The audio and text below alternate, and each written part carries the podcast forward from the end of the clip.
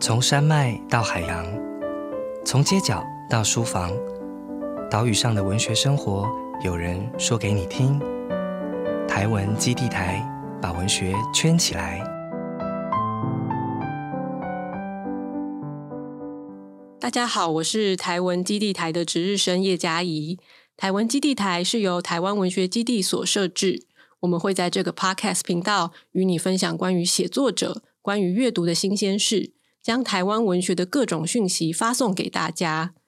本月大村民这个单元呢，将会邀请在台湾文学基地驻村的作家跟我们聊聊。这次邀请到的是我们的驻村作家王学慧。我们先欢迎学慧。哎，大家好。王学慧呢，他的英文名字是 Laura Wang。他在一九九八年出生于美国，大学时主修化学，硕士班读的是创意写作研究所，跟我一样。目前是台北国际高中的化学老师。他因为家庭背景有扎实的中文表达能力，主要的创作语言则是英文，文体包括小说、散文和诗。在美国已有作品发表在文学报刊上，小说作品也曾获奖肯定。不过，在开始聊他的创作之前，我想听众或许也会好奇的想要知道，在美国出生长大的学会，为什么会来到台湾当高中化学老师呢？啊，其实。有很多原因吧。我读研究所的时候，我已经开始就是写一些诗和小说，关于就是家庭背景的的事情。还有我妈妈她 found 就是我爷爷所写的那些书书信，这些书信就是我很好奇啊，就是因为爷爷是一九四。六四七年离开上海的那个时候的历史很有趣，他的生活应该有很多嗯很多事情发生，但是他没有告诉我们这些事情。但是我看这些书书信的时候，还有很多部分我看不懂，已经中文已经写学了很久，但是还是看不懂，所以我觉得就是好要趁这个机会，就是来台湾去继续学中文。第一个原因就是要学中文，然后啊就在台湾以后，我就觉得啊台湾真的很很棒，就是台湾人很温暖，还有就是台湾的生活真的很不错。我在美国也是化学老师，所以我在台湾找到一个就是教化学的一个 post 啊，所以学会是。研究所结束之后，在美国读完研究所结束之后，再来台湾学中文，然后学了大概两年吗？或是其实学在台湾学了六个月哦，六个月，OK。对，但是我在美国开始学中文，然后在北京也学中文，我学了大概十几年，但是有很有一段时间就是没有学，没有练习，就是一直在美国。教书，所以忘了很多，还有大概听得到，就是有人说我有就是北京的口音，就是 一点点，嗯嗯，因为爷爷离开上海的时候都是繁体字，所以我要看，就是繁体字要看得懂，但是手写的字，手写的字很难，嗯，非常非常难，嗯，因为我看到你就是申请了这个驻村计划。然后驻村计划内容其实也都是需要用中文来写的，那内容其实也并不是很容易的内容，就是它其实必须要很精准的去表达你想要创作什么样的呃主题呀，还有你对于台北这些生活的观察，所以我就会好奇说，那你在台北这样教书，然后是怎么样知道这样一个驻村计划，然后又怎么样去准备一个？这个对来讲，或许也不是那么容易的一个驻村计划内容。这个过程是怎么样的一个过程？大概是三四月才发现，就是台北也有这个台湾文学基地啊。然后我说好，那如果能能够申请的话，这个算是一种就是 talkful 也好，但是就是成绩也好。但是如果能够真的用。用中文来做出 一件真正的事情，这个就算是一种，呃，应该算是一种进步，或者嗯，可以代表我的进步的一件事。所以我说好，放暑假的时候可以，就是啊，可以准备这些就是申请的的东西。啊、我应应该是线上看到驻村的机会，先跟一些朋友就是讨论你要做什么，应该可以形容什么，然后嗯，我请我的中文老师，就是我写好以后，就是请他就是帮我就是改一点点。其实他没有改很多，因为他是很棒的老师，所以他说你写的写的东西应该反映你真的就是讲中文的那个样子，所以这个是我写的那个过程。但是啊，除了这个以外，我为什么要申请？其实就是我对台湾的理解还不够深，就是我住在台湾一年多了，但是其实住一个地方就是一年不够啊、所以我要多了解台湾文化，还有嗯自己对文学很感兴趣，所以我说好，如果能够就是用文学这个东西来沟通、来交流，这个应该是难得的机会。嗯。我确实可以感觉到学会对文学是真的蛮热爱的，因为就是你交上来的，你在美国写的那些小说作品啊，或是你有提到一些你写的诗的创作，你是有很多细致的想法的。就比如说你在驻村的计划里面有就是交上那篇奇幻小说这个。细致的阶段，就是也是你在美国得奖的一篇小说，就是非常的有意思。它其实就是很多小短篇集结在一起，然后它其实是描述了气候变迁之后的世界，就是很魔幻的一些画面。就比如说，当时因为没有电力了，已经没有电可以用，所以人们必须要靠着深海鱼，就是在快要死掉之前发出的光，来当做大家照明的光源。就是我看的时候觉得，哇，就是是一个很美。很充满诗意的画面，当然这跟你现在要写的台北生活是不太一样，但我想那应该也是你一个很重要的创作的原点。这么诗意的描述跟形容，会让我不禁好奇，就是你的创作原点是诗吗？比如说诗跟散文跟小说这三种文体，对你代表的意义又有什么不一样？我自己对就是语言的对声音很可以说很敏感，就是 I really value like the sound of words，嗯、所以就是无论是诗还是散文还是小说，最喜欢的那个作家，他们都有特点，就是一个特点，就是他们的在就是每个句子都听得很漂亮。就是比如说，就是啊、Virginia Woolf 或者 Elizabeth Bowen 这些 很会写的一些人啊还有我我自己很喜欢看诗、读诗啊所以这个就是影响到我自己写出来的一些东西。至于某一件事，就是如果我在写到底是诗还是散文，一开始学有时候不太清楚，但是。慢慢来，就是越来越明显，就是应该是诗还是应该是是小说，就是就是会感觉到，但是没有什么特别的一个想法。嗯，我可以理解你的意思，因为就是你的文字的韵律感、节奏感都非常的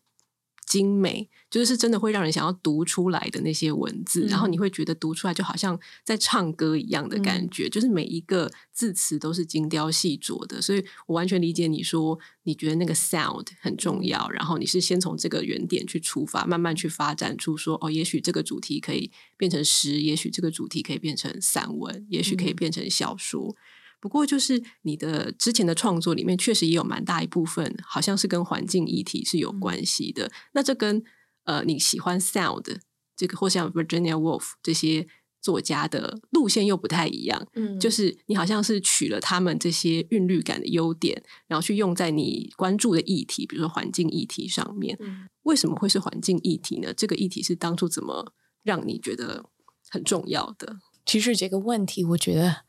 很难回答，就是因为这个是我们现代化人的最重要的第一题，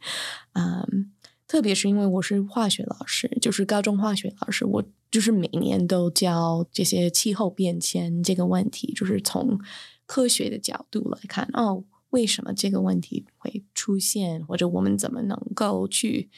不能说解决吧，就是怎么能够就是。缓和或者 mitigate 这个这个问题的影响，就是人类需要使用各种各样的的措施，就是包括这些政治政策，还有就是文化，就是文学，都 they all have their place。嗯，特别是我自己搬到台湾以后，我自己发现我自己。不是就是一个人而已，就是其实我们都住在那个社会，还有我们都参加一样的那个生态的那个环境，所以搬到新的地方，我就会重新思考，哦，我自己跟环境有什么样的关系？还有，那就是你所提到的那个那篇小说啊，其实是疫情。刚爆发的时候才开始写的，然后所以我在想，就是人类在受到一个冲击，我们的反应应该是什么样的反应？对，这这个就是 interconnectedness，我一直觉得很很有趣。那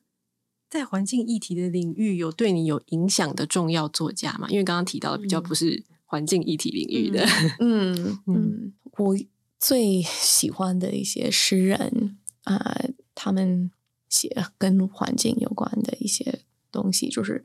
嗯，Camille Dungy，就是现代的美国诗人。She herself writes a lot about the American West, um, but she also has edited a really wonderful collection called Black Nature, um, which is a collection of 400 years of African American nature poetry，所以就是在美国这些就是黑人的跟美国的土地的关之间的关系，就是一直很复杂，就是啊，因为就是美国的历史，所以这些诗人都有不同的想法。这个就是 Camille Dungy，就是编剧啊，可以说编剧一个啊一本书，就是包。括不同的的角度。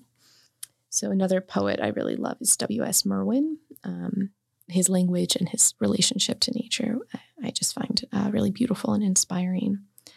Um, and then uh, Robin Wall Kimmerer is a 他是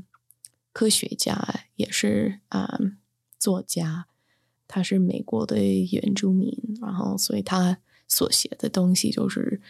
like she bridges scientific approaches with traditional ecological knowledge in, I think, really beautiful ways. Um, another writer, 他应该不算是环境作家，但是呃，W.G. Zabald 啊，他是德国的作家，所以其实我只看他的那个英文翻译，但是这些语 like like the fish lights. I got that image actually originally from the Rings of Saturn, which is uh, just a, a really marvelous and really devastating book for thinking about relationships and loss. 对，我觉得很有趣的地方是你举的这几个作家，他们其实不只是写呃人与环境的关系，嗯、其实背后都还是有一些 政治跟社会上的议题，其实潜藏在其中的。比如说，像原住民他们的生活状态，他们本来跟土地的关系，也许是比较自然的，但因为后来因为各种政权交替，或是一些殖民，或是讲殖民应该不太对，应该说就是他们后来比较没有办法拥有自己的土地之后，整个关系也变得不太一样了。所以，就是表面上其实是自然议题，但背后它还是有一些社会跟政治的议题存在。这又让我觉得对你的作品就是会有更多不同的看法跟想象。或许这个也可以连接到就是你的移民经验，因为以前我会觉得你的环境议题的作品跟你移民经验的作品好像是两种完全不一样策略跟风格的写作。但我现在觉得好像又不是距离这么遥远，他们其实背后可能还是会有一些隐藏的关系存在的。刚刚也有提到，你的爷爷大概是一九四六。或四七年那个时候从上海移居到美国，那如果我没有弄错的话，爷爷应该是你父亲的爸爸嘛？嗯，对，因为是你父亲后来在美国中部成长的时候，似乎也有受到一些歧视的经验，这样子。嗯，关于这样子的移民经验，我在想，说不定以后搞不好你也可以用类似环境的议题，就是彼此两者包装在一起，写出不同的作品，也是有可能的。根据你刚刚的分享，不过回到台湾这一块的话，就是你的这个身份背景有没有让你来到台湾之后受到一些印象深刻的文化冲击？因为就是台湾这个华人社会，可能跟爷爷出生长大的华人社会又不太一样。那个不一样，包含很多层面啦，包含时代本来就是时代改变了，包含后来就是台湾的状态跟可能中国状态又又不太一样。那地区性各个地方也会不太一样。那就是呃，你有没有因此遇到令你感觉惊讶的事情？这个惊讶可以是快乐的惊讶，也可以是奇怪的惊讶，各种惊讶都可以。我来台湾的情况跟爷爷来美国的情况非常非常不一样，所以就是首先我自己来台湾的的经验其实很很舒服，就是台湾人很温暖，特别是那个时代，但是不像美国的，就是冷战时代，嗯，美国人那个时候很怕华人或者就是。如果你不是白人，就是真的会碰到很多歧视和问题。嗯，现在这个种族主义的问题还是存在着，但是 好一点。嗯，对于台湾呢，我最大的那个冲击就是，啊，因为我以前住在纽约市，就是纽约市很吵，不只是那个城市，而是就是纽约人都很吵，就是我们在。很公开的一些地方，就会你要说什么就说什么，就是会听到就是大声的音乐，就是在路上会看到人在跳舞，就是很 public 的的一个城市。然后台北，台北的文化也很丰富，但是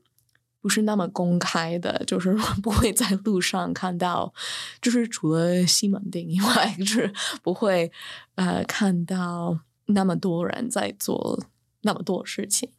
我也觉得就说哦，我的声音就是需要改一点，就是我 我说话的时候说的很很大声，因为这个就是纽约人的的习惯。但是我也觉得，就是有人说哦，美国人我们非常非常直接，然后台湾人可能。不会那么直接的说一些事情，但是我觉得其实这个有一点太简单了，就是因为有一些事情美国人真的不会，反而可能不会那么直接的问嘛。对，就是有一些可能私人的问题，说不定台湾人还问的更直接一点。对对，但是没有没有好，没有坏，就是就是不一样而已。就是来台湾以后才发现，其实。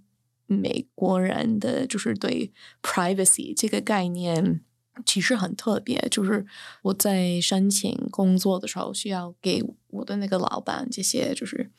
那个 like health report，在美国这个是不不可想象的，就是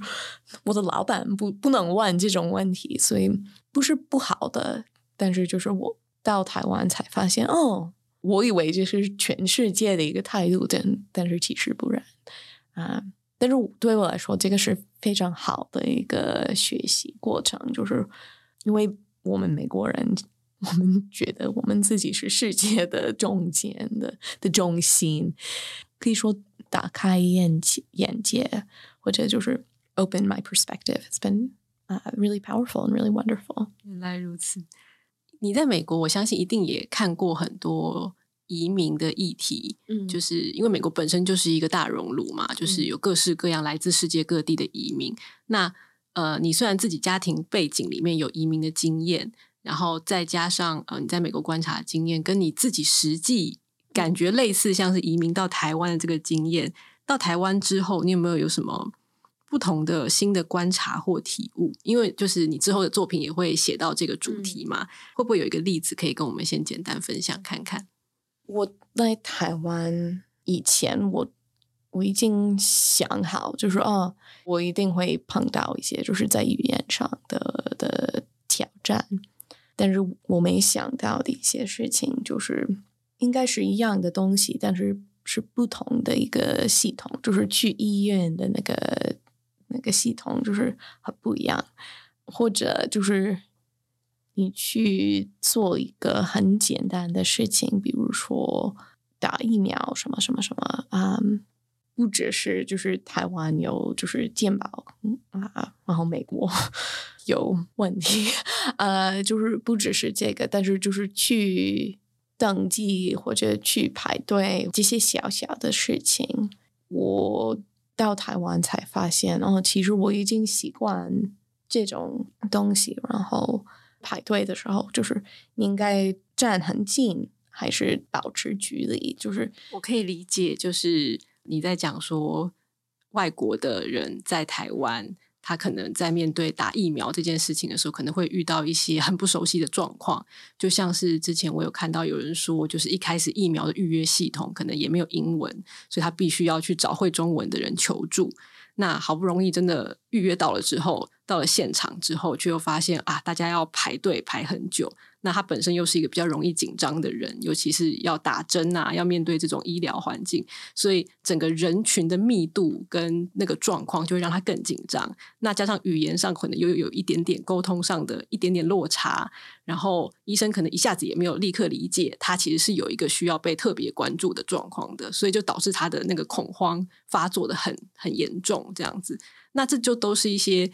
呃，移民生活上可能会遇到的小事情，可能并不是一开始会预料到的。你可能觉得啊，就只是去打个疫苗而已，谁知道说哦，会有这么多细节需要注意，所以就有点像是你刚刚讲的那种感觉，就是都是一些意想不到小地方，让你意识到啊，我现在是一个在这里的移民的感觉。嗯，对，谢谢，这个是更清楚的的一个例子。接下来会想要再谈的下一个问题是说。刚刚有讲到环境议题跟移民议题，都是你写作的时候会常处理的主题。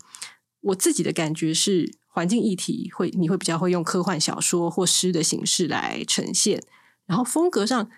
虽然字句节奏很优美，韵律很漂亮，但我感觉内在还是非常理性的，就是你对于这个议题有你的一些看法跟明确的关注。那但是移民经验的话，好像是比较是散文或是诗风格上可能会比较抒情一点，比较感性一点。我在想说，这样子不同的调性会不会反映了你在创作上的不同性格？因为我觉得很多创作者可能都会有一些不同的面向。个人的好奇就是会不会有机会把这些融合在一起，写一些跟移民经验有关的小说？嗯，其实我在开始想，就是哦，就是重新思考我自己对。创作啊的一个态度，我不知道 我是不是 indecisive，还是就是有不同的风格。其实我喜欢小说的原因，就是可以保持一种距离，就是从比较远的一个角度来，就是想一想，啊，如果是这样，那什么会发生啊？但是对移民这个问题，就是我自己在方面。不太敢玩这个游戏，因为有很多人就是能够比较明细的，就是讲他们自己的经验或者他们的他们的的故事，所以要不要 另外一个人在玩这个游戏？嗯，我觉得有点啊不好意思，但是我也另一方面我也觉得这个是好的一个发展我们的。同理心的一个机会，因为我正在在读爷爷的一些书信，然后发现一些就是跟家庭背景的一些事情。然后我在读这些信的时候，我一直在想，他那个时候会感觉到什么？就是他的感情怎么样？或者他在这里就是写的一些就是客气话。他没有说什么，就是其实我对这些住在边缘的一些生活的一些问题，我对这个很感兴趣。就是比如我们刚提到的那个去医院的经验，就是尽管我们的生活受到这些大政治问题的的影响，我们不会感到这个影响，我们会感到的就是，哦，我去。买东西很难，或者就是哦，这些就是西瓜的价格就太贵了，就是哦买不起，就是这些日常生活的一些小事情，就会反映出这些比较大的问题。所以，如果我的想象力足够好，那我真的很想写一个跟爷爷的故事或者这些移民的故事的一篇小说。但是，一方面是我对他的那个故事感兴趣，但是我也对这些就是第二代、第三代的故事感兴趣，所以我自己在慢慢写。但是应该不是他的那个故事，而是下一代的看他的角度。嗯，听你的回答，我觉得很有意思的地方是，首先是你应该真的是一个非常擅长理性分析的创作者，而且你还有提到说，你写小说感觉可以保持一段距离去看里面的故事，因为我自己也有在写作。我觉得我好像某种程度可以理解这件事情。有的时候，有些人会说写作是暴露自我，可是我会觉得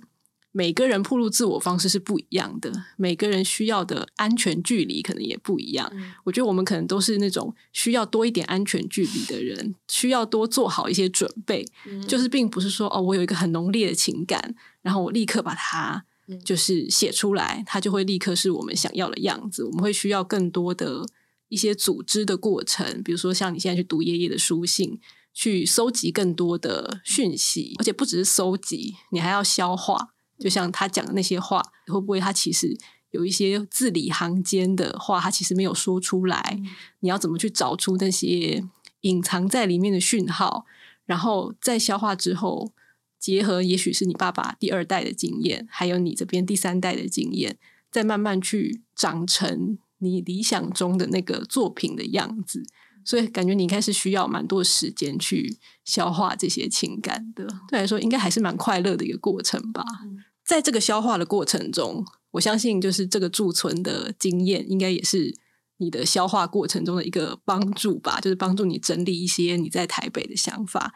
呃，你在贮存计划说你在台北学了半年的插花，嗯，然后呢？因为在插花的时候遇到了很多语言上的困难，就发现花的名字记不住，或者是有一些描述花的词汇，也许跟你习惯的不太一样，或是就是你会觉得啊，这是一个不只是语言的问题，还要多了一点文化上的理解的问题，这样子。然后，所以你在驻村的时候会想要写一篇有关插花的散文。最有趣的是，你要举办这两场活动。我觉得这活动应该 现场会非常的有有趣，这样子就是你会带他们。来参与活动的观众插话，然后但是你要限制他们能够使用的词汇，有点像是半强迫他们感受你的感受，就是就是比如说限制他们呃不可以用某一些颜色来说，或是不能用某一些形容词来说这些话，然后你会在这个互动当中去模拟像你这样子的跨文化、跨语言的移民可能会遇到的处境。活动还没有举办嘛，对不对？那我想要先问的是。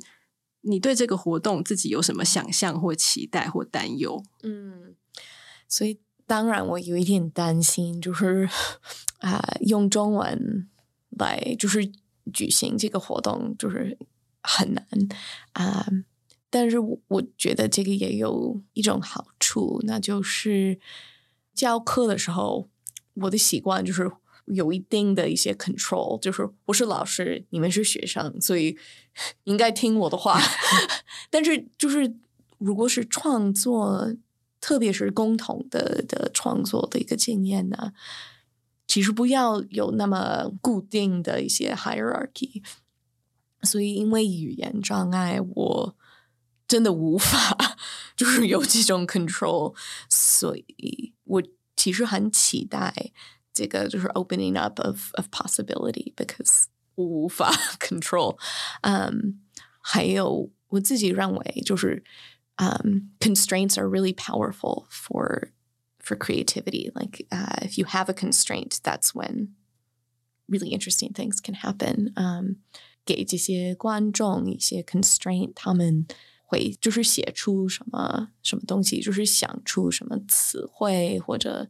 嗯，一些特别的一些方法，就是我说中文的时候有很多词汇我都不知道，就是小小的一个例子。嗯，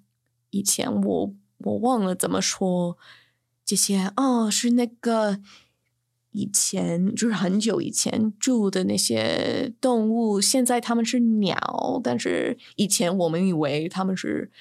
就是没有毛的一些哦，就是什么什么什么，然后我需要去形容才，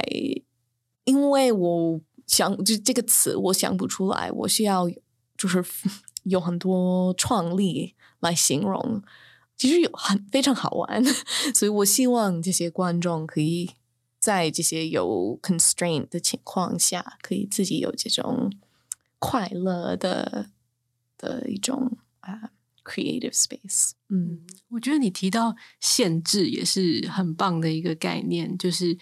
因为你就说你在移民到这边之后，你一定也是遇到一些限制，然后但是你要。如何去利用这些限制去反映你现在的状态？所以就是你也给了观众一些限制，让他们也去冲破自己的某一些可能既有的习惯。就他们本来可能会觉得哦，花就是这样说啊，就是形容词就是这样使用。可是，一旦他们受到了限制，他们就会被迫去思考他们自己的各种可能性。说不定也可以跟你再激出一些不同的火花。你刚刚有讲到说你是老师。所以你其实很习惯，比如说像上课的感觉，你可以 control，你可以控制一切的事情。但是同时，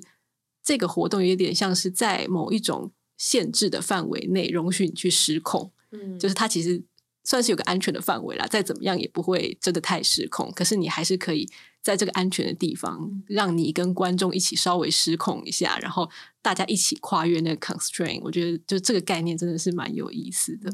然后这也会让我想到说。你在散文里面，这篇散文里面，最后可能会遇会用到中文吗？因为你之前也有写过一首诗，你说有一首也有关爷爷的诗，你其实中间也写了用了一些中文，所以就是使用这些中文字在你的作品里面代表的概念又是什么呢？它会有点像是你刚刚形容的那种，它其实对你来说是某种限制，然后你要试图从那个限制里面去看到一些可能性的感觉吗？现在有。很多人对这个问题有不同的想法，嗯，特别是这些就是华裔或者就是韩国裔，或者就是应应不应该把这些就是原文放进去？因为就是其实在美国有很多人，他们家里即使是双语家里，就是父母说中文，然后孩子。就是用英文回答什么什么，所以美国没有 official language，但是大部分的事情都是用英文来来就是办的。美国也是就是移民国家，也有很多就是是很多元的的一个国家。嗯，所以我自己，因为我们家呢，我长大的时候都是全英文的，我爸爸。除了牛奶以外，这个字以外，他就是中文不会讲。为什么是牛奶啊？因为他们小时候就是玩一个游戏，就是吃晚餐的时候，他们会就是爷爷会说：“哦，pass the M I L K 牛奶。”这个好像就是爷爷教他们一些上海话。爸爸说“ new 奶”，但是我觉得这个也不太对吧？但是。因为那个时候是那个冷战的时代，所以说不同的语言，这些人会受到歧视或者什么。所以爸爸长大的时候只会说英文，还有奶奶不会讲中文或者不会讲上海话，所以我们家其实是全英文的国的家。我自己觉得有点难过，因为这个也是我的背景，就是。我就是十几年在学中文，但是我说的中文也不是爷爷说的上海话。我觉得就是有很多人，就是比如说爷爷碰到那么多障碍，所以我读者也可以碰到碰到这个小小的障碍，然后可以自己想办法去掌握整个意思，就是。就是读英文的人已经习惯，就是哦，每个字每个字都要看懂。但是其实应该能够掌还就如果有一些词看不懂，应该还是能够掌握整个意思。还有这个体验，我觉得应该很特别啊。所以我自己把中文放在我的作品中，是因为我要啊做出这个这个这个经验。嗯，所以就等于是说，当你在不管是诗，或者是说不定之后写散文里面，或许也会放中文的时候，对于美国的读者来讲，嗯他其实也是在遇到一些限制跟障碍的感觉。就是虽然并不是一个哦一整段的中文，可能就是几个词字词这样子，然后你之后可能也会透过英文去让他们理解那个中文的意思。可是无论如何，让他们感觉到一点点的，诶，这个东西我不懂，嗯这个东西是我不熟悉的，可是这就是我的一部分，就是你身为创作者的一部分，嗯去展现给他们看。就对你来讲，应该就是还是有这个意义存在的。嗯，嗯我理解。那最后就是，毕竟你是在现在在台湾生活，虽然才一年多这样子，然后之后也打算在台湾做一个有趣的驻村的 一个活动这样子。那你觉得在这样子的一个跨文化、跨语言的创作历程中，台湾这个地方可以带给你什么特殊的养分或帮助？嗯，台湾真的是很特别的一个地方，就是从文化到环境，就是生态，这都很特别。在一方面，就是有很多很多的养分；一方面，就是有一些啊，很多的湿气嘛，对，就是或者就是嗯，我好像一辈子都不会习惯，就是台湾的一些地震。嗯，但是我觉得这个也很有趣，就是就是一般来说我不会想到这件事情，然后就是